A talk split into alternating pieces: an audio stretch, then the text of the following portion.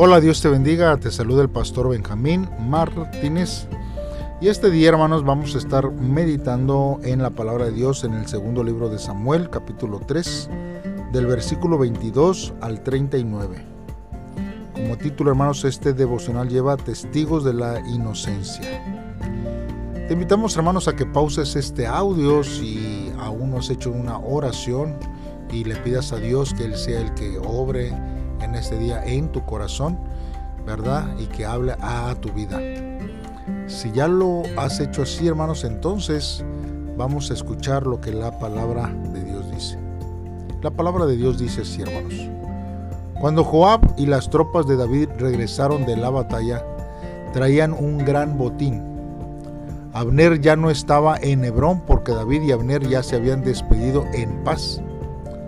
Al llegar a Hebrón, los soldados le dijeron a Joab, Abner, hijo de Ner, fue ante el rey David y David lo dejó irse en paz.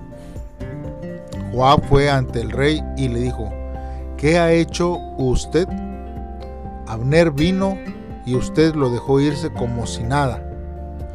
Su majestad lo conoce bien y sabe que vino con engaño para averiguar dónde está usted y todo lo que usted está haciendo. Después de hablar con David, Joab envió a unos mensajeros para que buscaran a Abner en el pozo de Sira. Lo hallaron y lo trajeron sin que David lo supiera. Al llegar Abner a Hebrón, Joab lo llevó a un lado de la entrada para hablar con él en privado. Allí le dio una puñalada en el estómago y lo mató. Así Joab vengó la muerte de su hermano Asael. Cuando David se enteró de la noticia, dijo, Hago constar ante el Señor que mi reino y yo somos inocentes de la muerte de Abner, hijo de Ner. Los responsables son Joab y su familia, y solo ellos son los culpables. Que los acosen los problemas que traigan enfermedades venéreas, lepra, que queden cojos, que mueran en batalla y que pasen hambre. Joab y su hermano Abisai mataron a Abner, porque en la batalla de Gabaón Abner había matado a Asael, el hermano de ellos. David les dijo a Joab y a todos los que estaban con él que rasgaran su ropa y que vistieran de luto e hicieran duelo por Abner David asistió al funeral en Hebrón, donde lo enterraron. El rey lloró a gritos junto a la tumba de Abner y todos lloraron con él.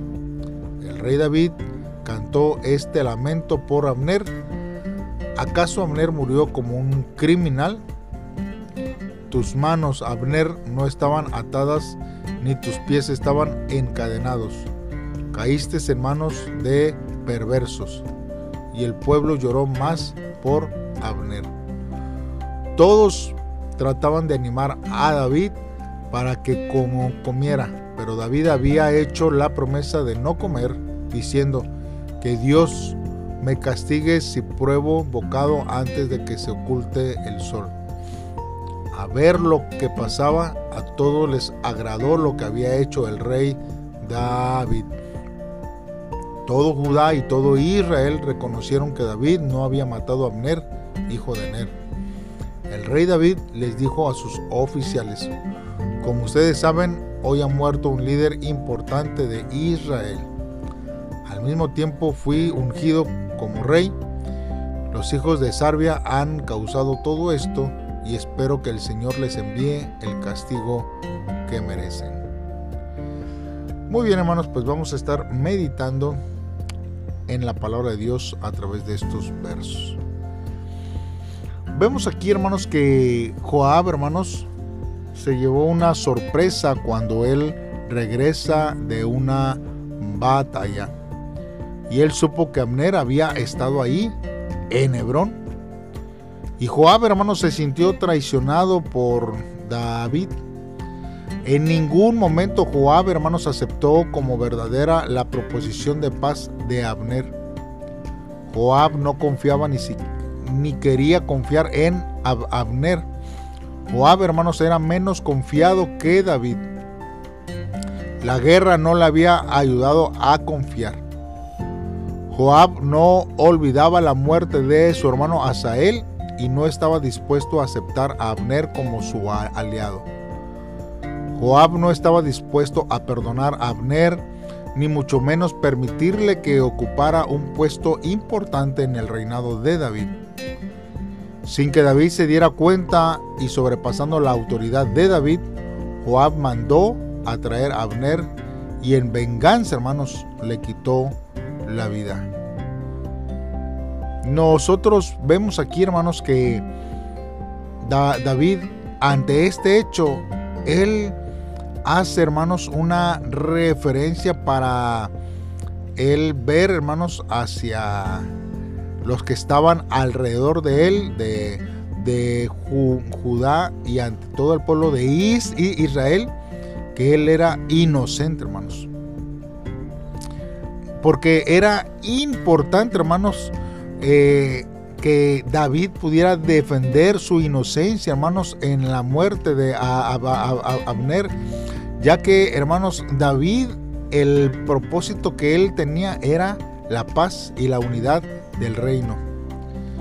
Algunos hermanos comentaristas, hermanos, asumen una complicidad de David en la muerte de Abner, sugiriendo que David sabía los planes de, de Joab o que David mismo planeó la muerte de Abner. Pero el texto bíblico, hermanos, recalca la inocencia de David. David, hermanos, sin embargo, falló al no usar de su autoridad para castigar a Joab.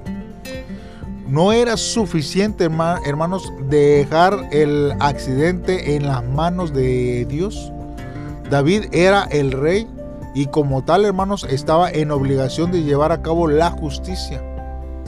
El castigo de Joab, hermanos, eh, recalca, hermanos, el comentarista Matthew Henry que quizás hubiese prevenido las muertes de Isboset, de Amón y de otros. Y fue una política carnal y una misericordia cruel la que salvó a Joab. Esto, hermanos, lo podemos ver en los comentarios que Matthew Henry hace. Ahora, Joab, hermanos, seguramente que estaba haciendo todo lo posible para mantener su posición como jefe del ejército de David.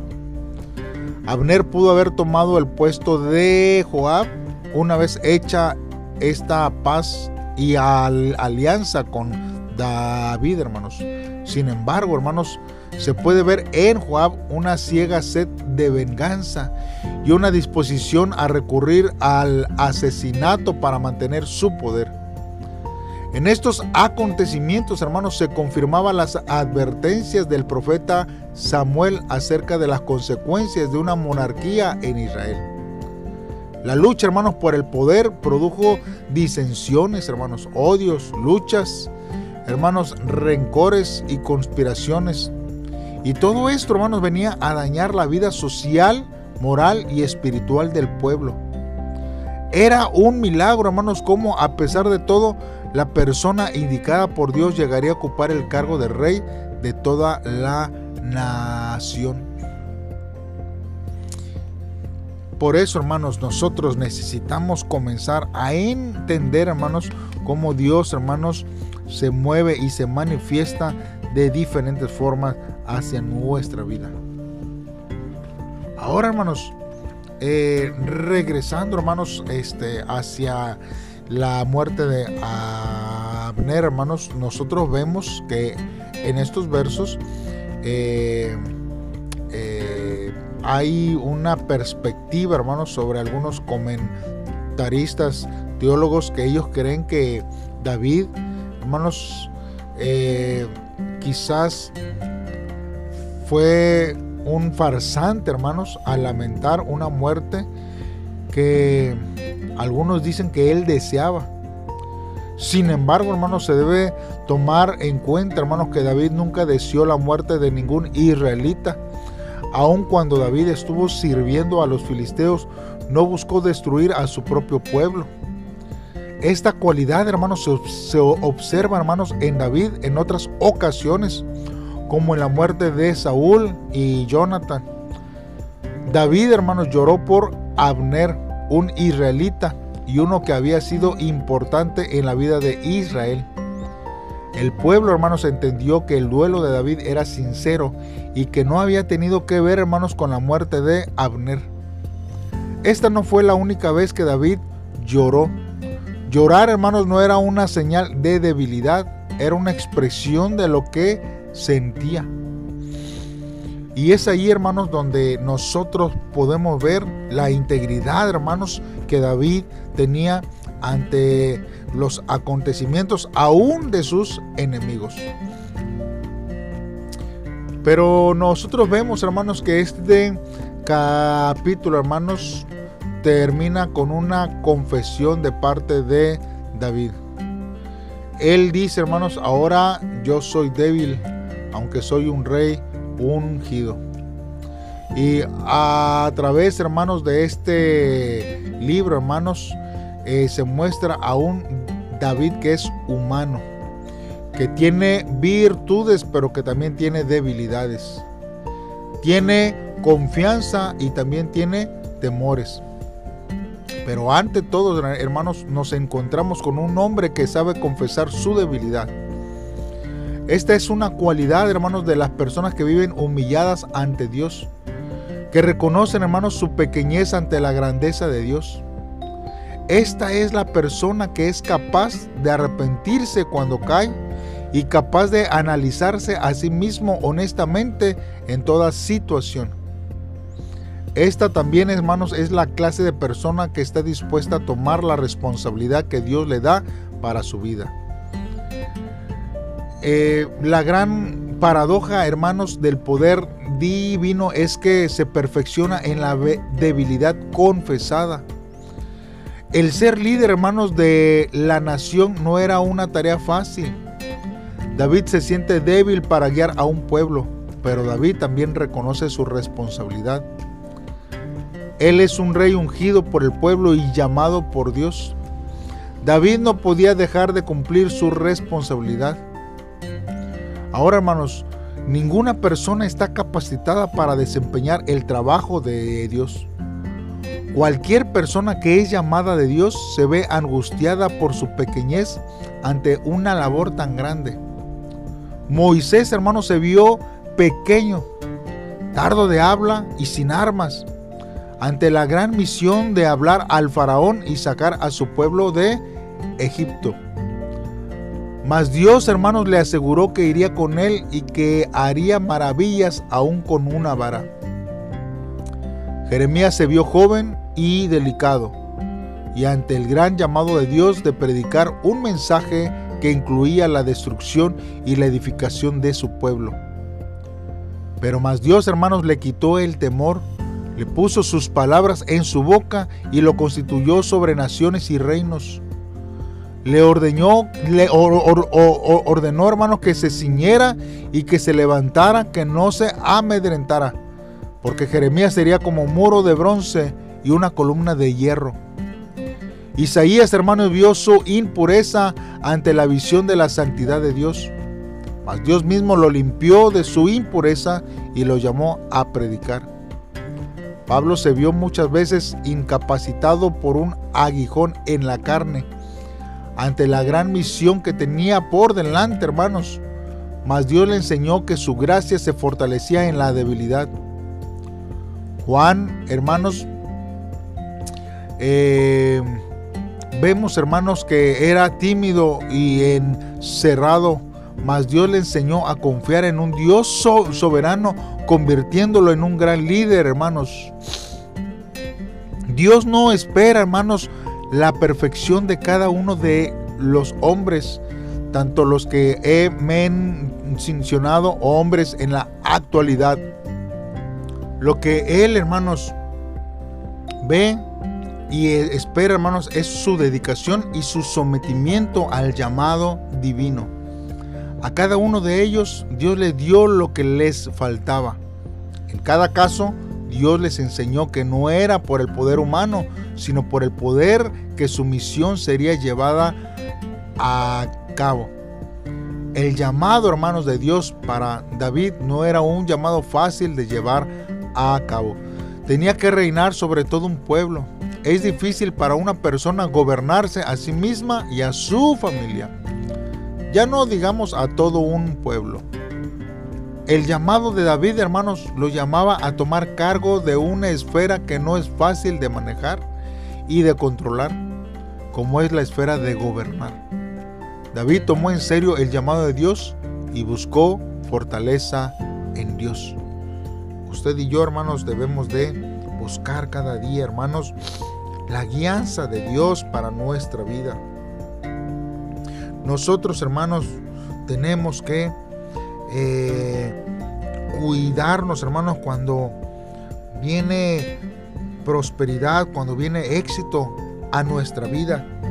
Porque hay veces, hermanos, que el éxito y la prosperidad pueden llegar a cambiarnos nuestra perspectiva y hacer actos, hermanos, que no están de acuerdo a la voluntad de Dios. Hermanos, nosotros debemos de esforzarnos al máximo para poder, hermanos, disipar todos males entendidos que surjan alrededor nuestra, así como David tuvo que eh, explicar que él era inocente ante esta atroz acción que, Jehová, que Joab había hecho, hermanos. Pidámosle a Dios, hermanos, que Él sea el que nos ayude en este tiempo y busquemos a Dios siempre con sabiduría y que Él sea el que nos guíe en este tiempo. Oremos, hermanos. Padre, en esta hora nos acercamos delante de ti, Señor.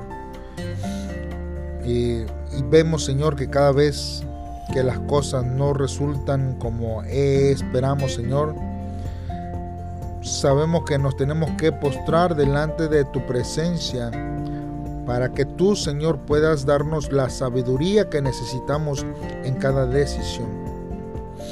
Cuando, Señor, nos veamos involucrados en algún conflicto ajeno a nuestra voluntad, ayúdanos, Señor, a poner nuestros ojos solamente en ti. Dios, concédenos, Señor, tu misericordia para mantenernos firmes en tu verdad, hasta ver, Señor, resuelto el problema con tu intervención.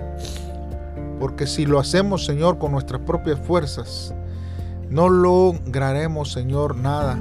Aún quizás habrá vanagloria en nuestras vidas, porque creamos que en nuestro corazón que, Señor, tú no nos haces falta en nuestras decisiones que ah, hacemos.